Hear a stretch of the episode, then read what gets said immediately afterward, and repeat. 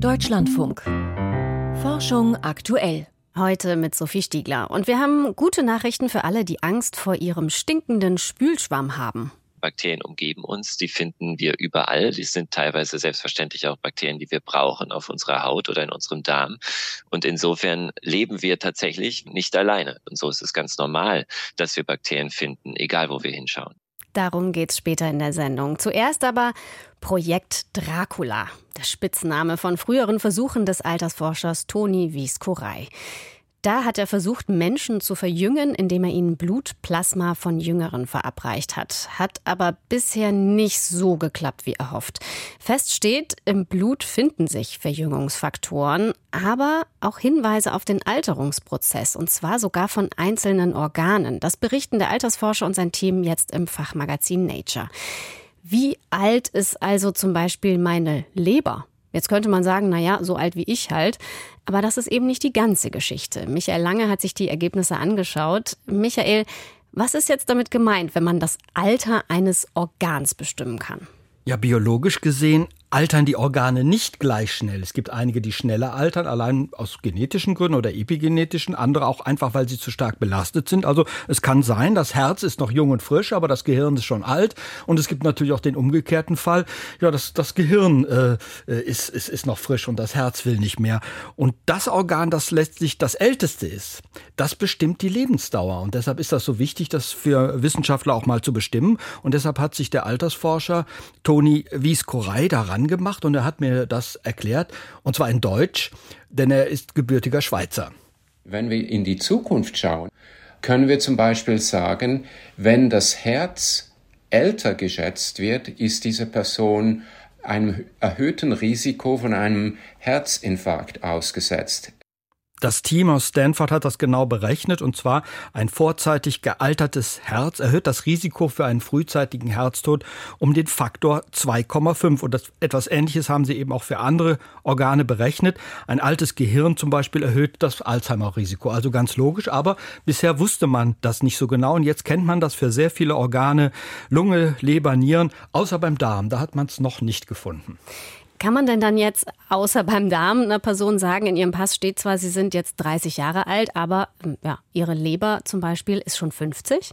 Im Prinzip ja, man kann es aber noch nicht genau berechnen. Also man weiß jetzt, die Organe altern unterschiedlich schnell, man hat aber noch keine Zahlen, da muss man noch mehr Daten haben, man muss mal mit dem Computer dran, die KI kriegt das sicher auch raus, aber noch hat man es nicht. Aber man hat zum Beispiel berechnet, dass 20 Prozent der Menschen über 50, also immerhin ein Fünftel, jeder Fünfte, besitzt ein vorzeitig gealtertes Organ. Und das ist ein Gesundheitsrisiko. Und das kann man aber nur mit einem Bluttest bestimmen, weil ja. da Zellen aller Organe drin rumschwimmen. Genau, die Organe aus den, äh, die, die Proteine, die Eiweiße aus den verschiedenen Organen, die schwimmen im Blut herum. Und man muss dazu natürlich rausfinden, welches Protein kommt woher. Man weiß das zum Beispiel beim Insulin, das kommt aus der Bauchspeicheldrüse. Bei vielen anderen Proteinen weiß man das nicht. Und man hat immerhin die Herkunft von 900 verschiedenen Proteinen aufgeklärt. Also man weiß, dieses Protein kommt zum Beispiel hauptsächlich aus dem Gehirn und gelangt dann ins Blut. Und mit diesen Proteinen kann man das ausreichend rechnen, hat mir äh, Toni Wieskorei erklärt. Wir haben mit einer Methode, die Tausende von Proteinen misst im Blut, haben wir geschaut, woher kommen diese Proteine?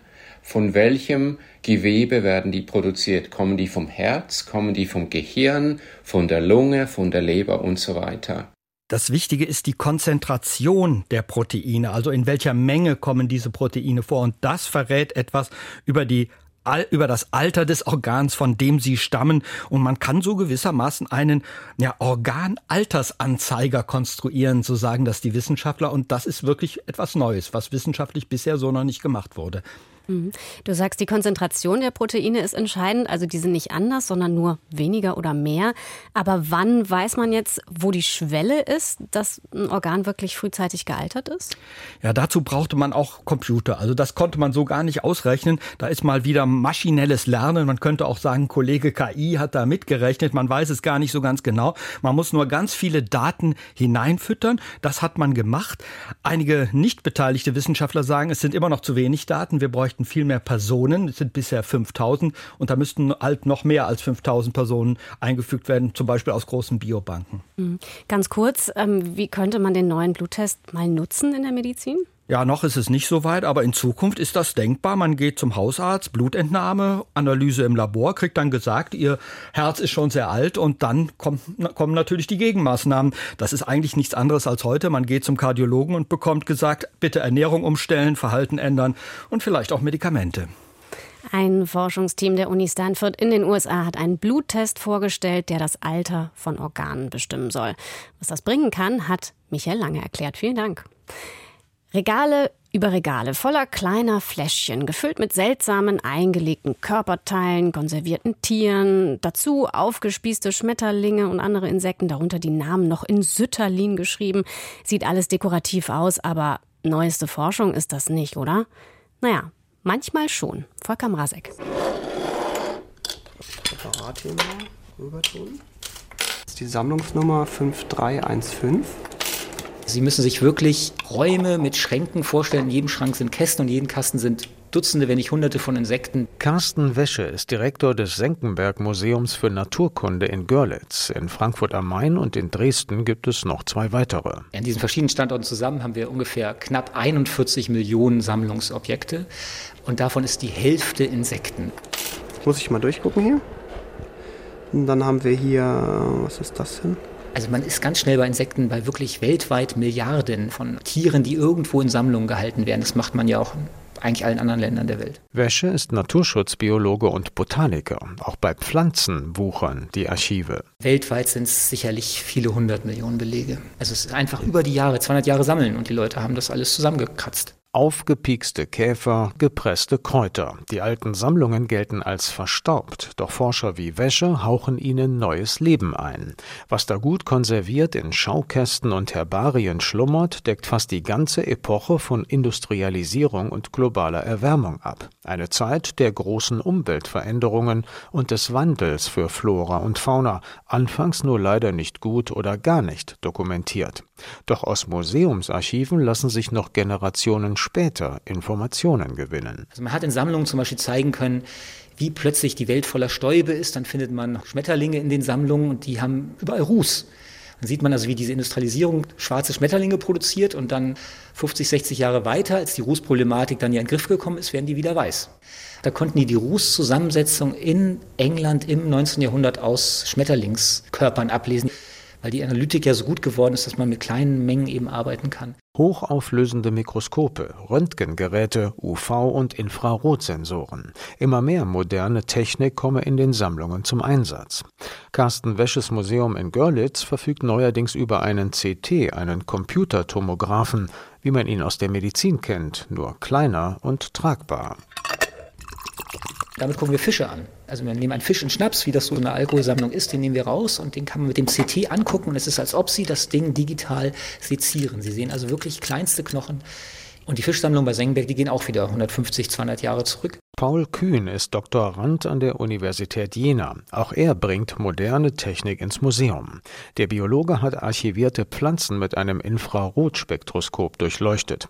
So lässt sich noch Jahrzehnte später zum Beispiel ermitteln, wie viel Stickstoff ihre Blätter enthielten. Es ging um Arten der Ackerränder und Wiesen. Auf dem Ackerrand haben wir da die Kornblume, wir haben den Rittersporn, auf der Mähwiese zum Beispiel der große Wiesenknopf, der Beinwell alles so Arten, die sich leider auf dem Rückzug befinden. Die Retrospektiven zeigen den Archivforschern, als Landwirte damit beginnen, mineralischen Stickstoffdünger einzusetzen, steigt auch der Gehalt des Nährelementes in den Blättern der Begleitflora. Allerdings nicht bei den Pflanzenarten, die später selten werden. Sie wissen den Überschuss offenbar nicht zu nutzen. Das konnten wir wirklich an der alten Herbar belegen. Also ist noch gar nicht publiziert. Das ist dann ein nächstes Projekt hoffentlich dass wir auch mal dann ein bisschen nachverfolgen können, ob sich wirklich jetzt nur die seltenen Arten nicht darauf einstellen konnten oder ob es da vielleicht auch Verlierer unter den eher häufigeren Arten gab.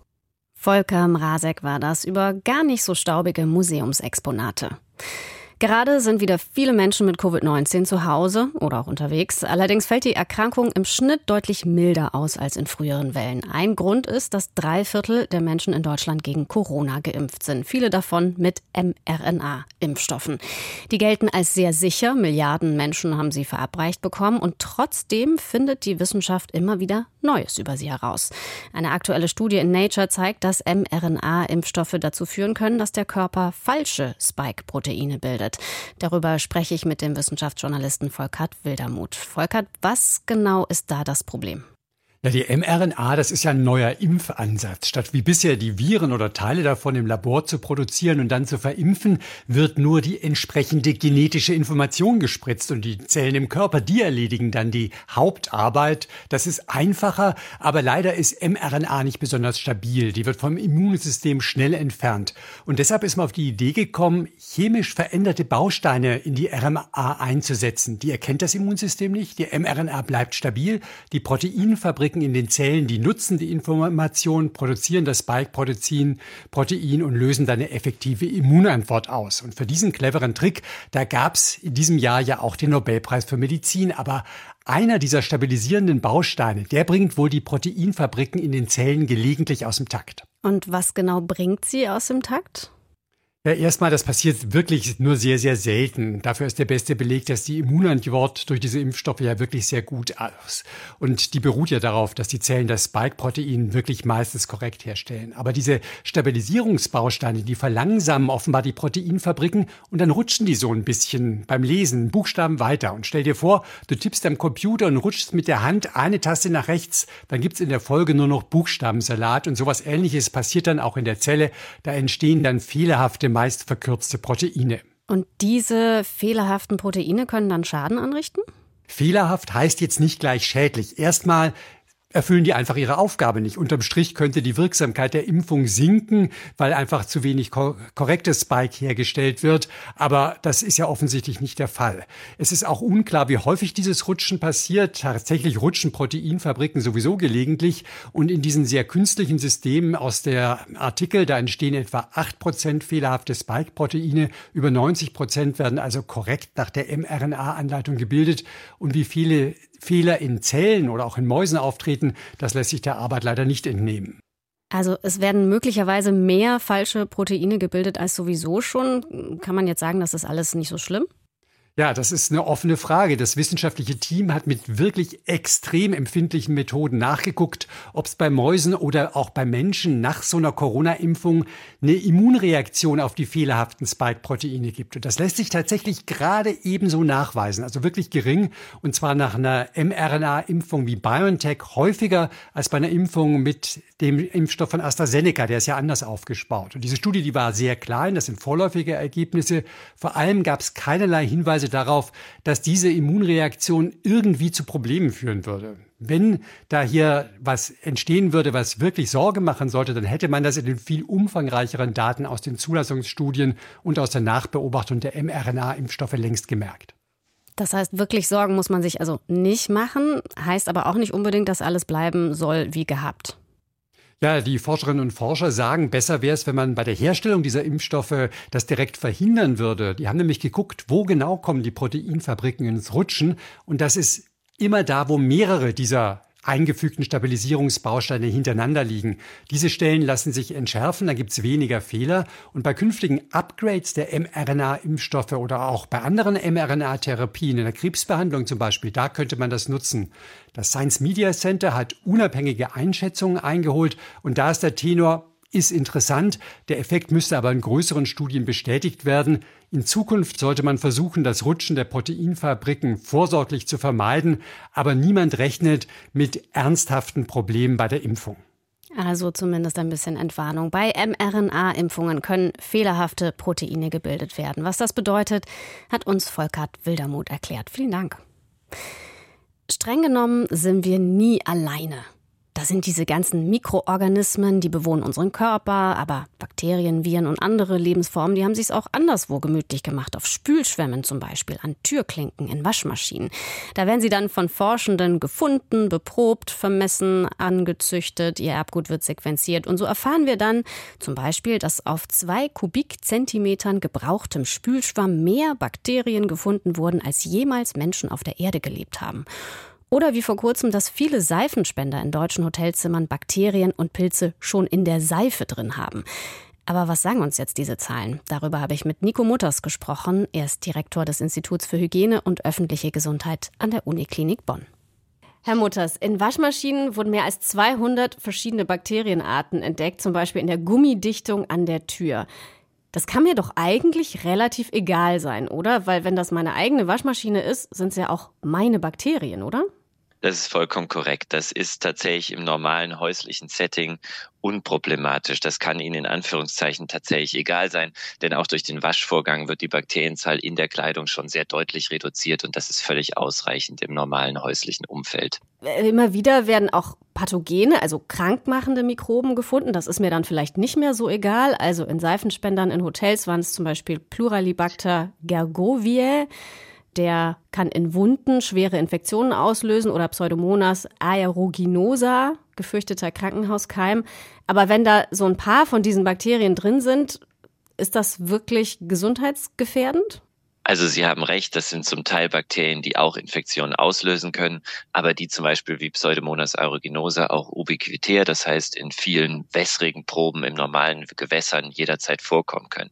Die können unter Umständen, wenn sie an die falsche Stelle geraten, zum Beispiel haben sie eine tiefe Wunde, haben vielleicht auch eine Immunsuppression, natürlich auch eine Infektion auslösen.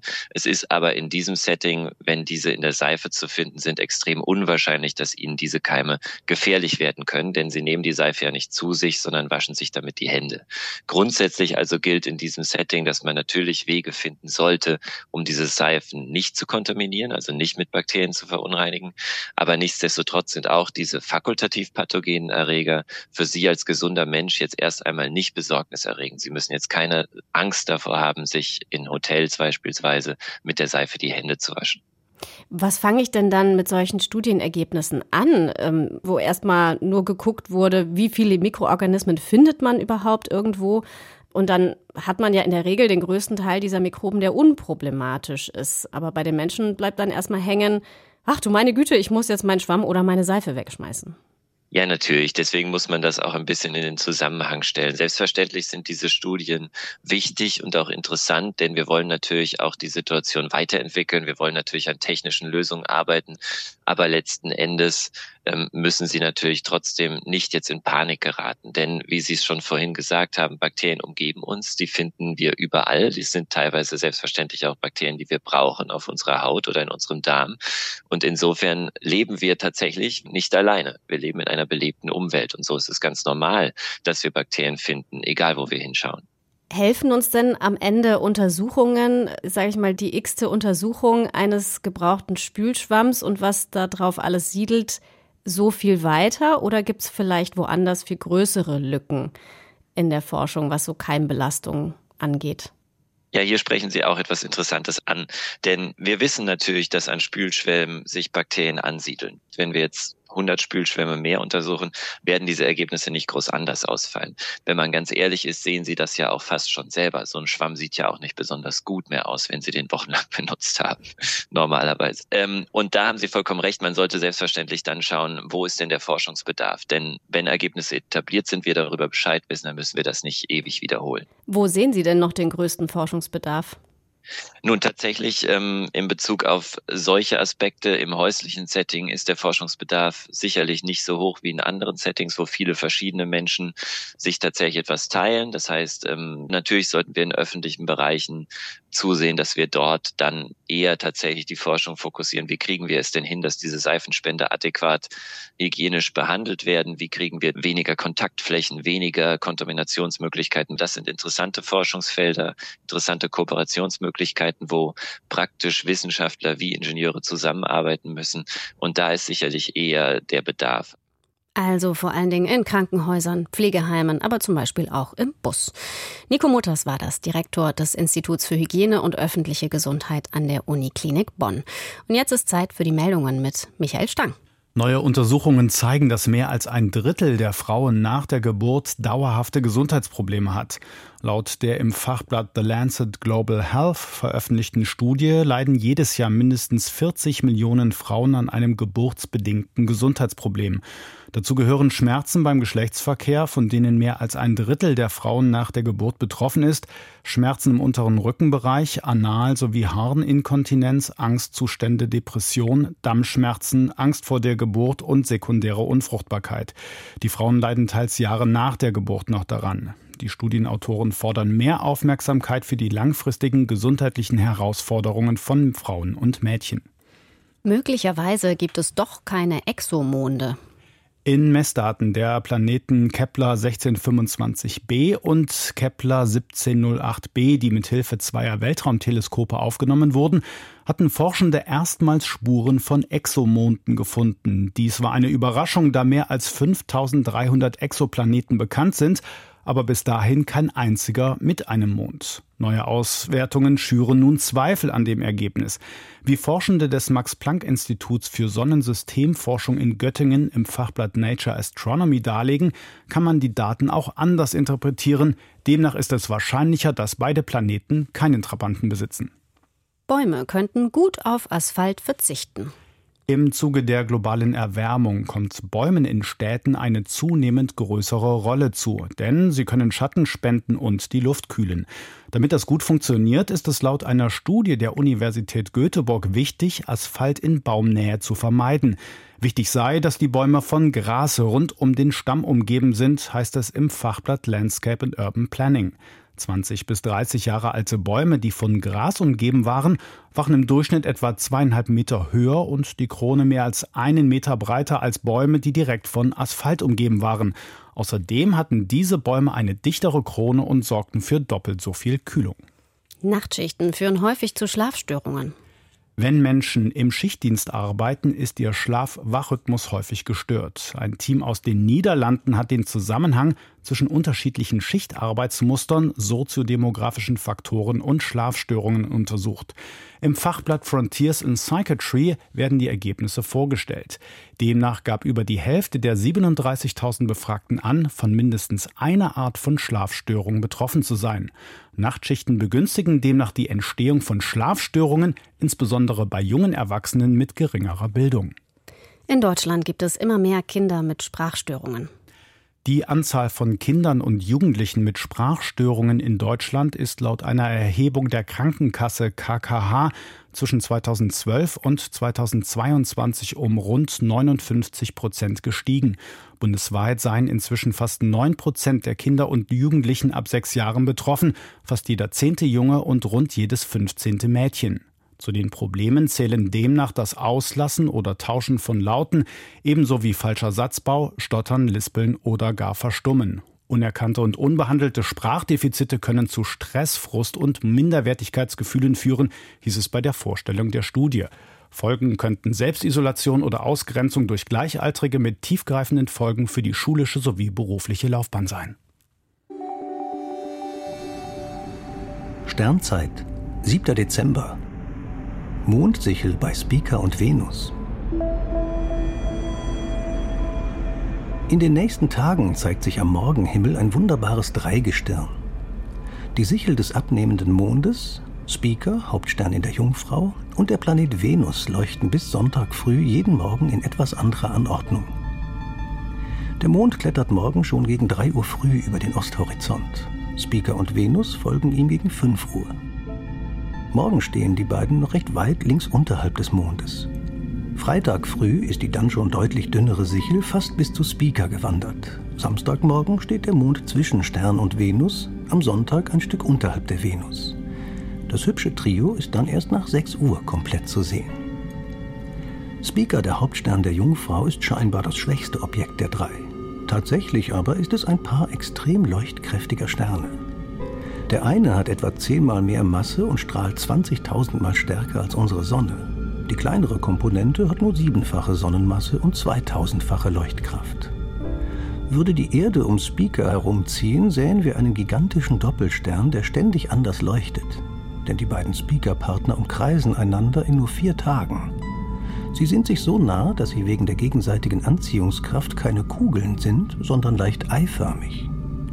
Von der großartigen Aussicht hätten wir allerdings nichts, denn wegen der sengenden Hitze wäre unser Planet komplett verbrannt. Bis Sonntag zeigt sich Speaker, der rasende Doppelstern, morgens gemeinsam mit Venus und Mondsichel. Das war's von Forschung aktuell. Am Mikrofon war Sophie Stiegler. Vielen Dank fürs Zuhören.